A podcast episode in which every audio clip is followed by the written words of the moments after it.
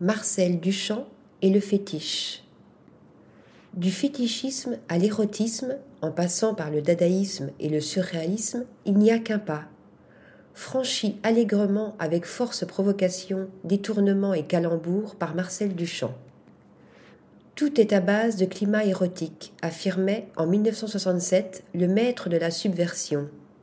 De cet érotisme, à la base de tout, que tous les gens comprennent dans le monde entier, il avait fait le glorieux succès d'année des symbolismes, romantismes et autres ismes du passé pour inoculer la sensualité tactile aux arts visuels pétrifiés dans la sacralité de l'imagerie.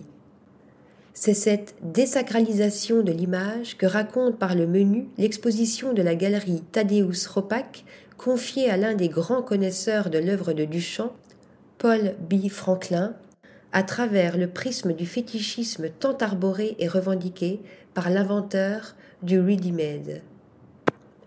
Du porte-bouteille mu en objet fétiche en 1914 à la fétichisation de ses propres œuvres miniaturisées de la fameuse bout en valise de la Joconde travestie aux matériaux hautement tactiles, seins en caoutchouc, mousse et velours, tulle, fourrure, vinyle noir, sensualisée à l'extrême Vandalisme et calembour font beau ménage dans cette piquante tabula rasa du vieillard pudibond. Article rédigé par Stéphanie Dulou.